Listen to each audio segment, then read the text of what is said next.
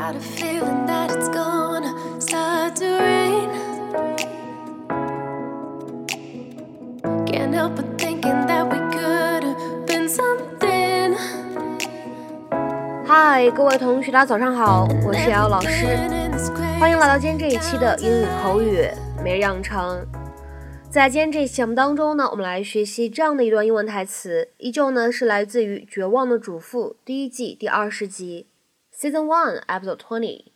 Despite her desire to do well by her daughter, Susan suffered through countless failures. Despite her desire to do well by her daughter, Susan suffered through countless failures.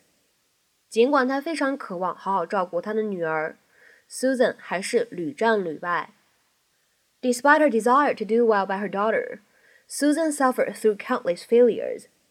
Despite her desire to do well by her daughter, Susan suffered through countless failures.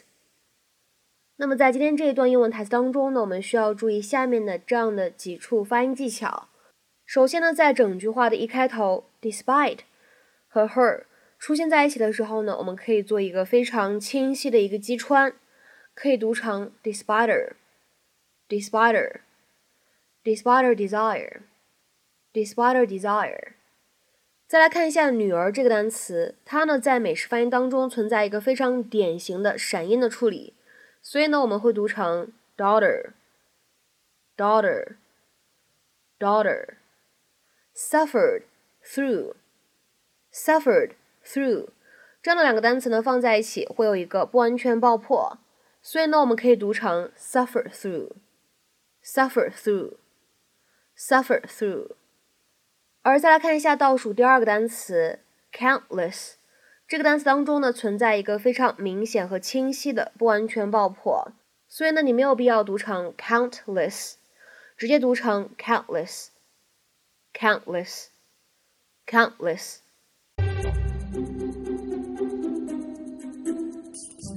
Since she was a little girl, Susan Mayer wanted to be a mother in the worst way.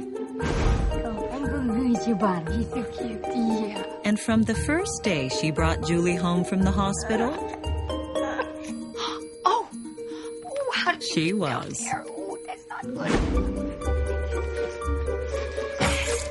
Oh my gosh. Despite her desire to do well by her daughter, Susan suffered through countless failures. Of course, it took Susan a few years to realize even the best of parents make mistakes now and then.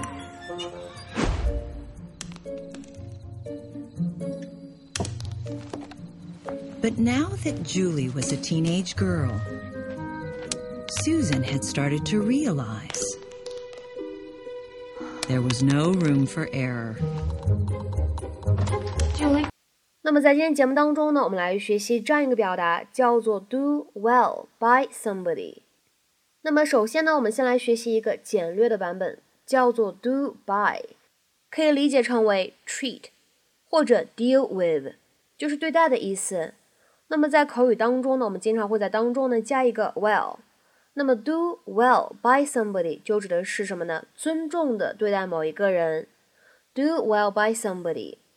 我们来看一下对应的英文解释，可以理解成为 to behave in some manner with respect to someone or something。比如说，下面呢，我们来看一些例子。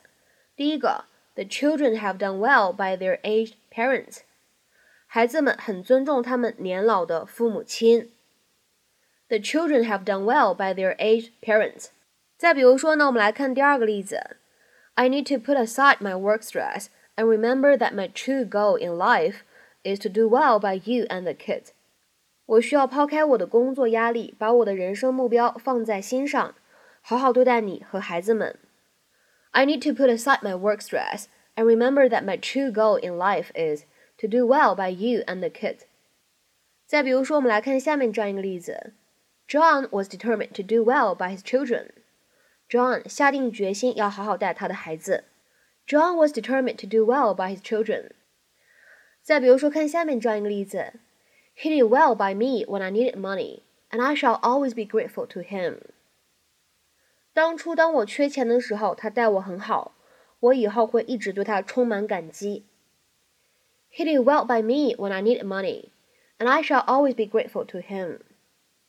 那么在今天节目的末尾呢，请各位同学尝试翻译下面这样一个句子，并留言在文章的留言区。当我退休以后，他们待我很好。当我退休以后，他们待我很好。那么这样一个简短的汉语句子，我们可以使用刚刚我们学过的动词短语 do well by somebody 去造句。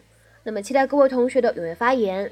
我们今天这期节目呢，就先讲到这里，拜拜。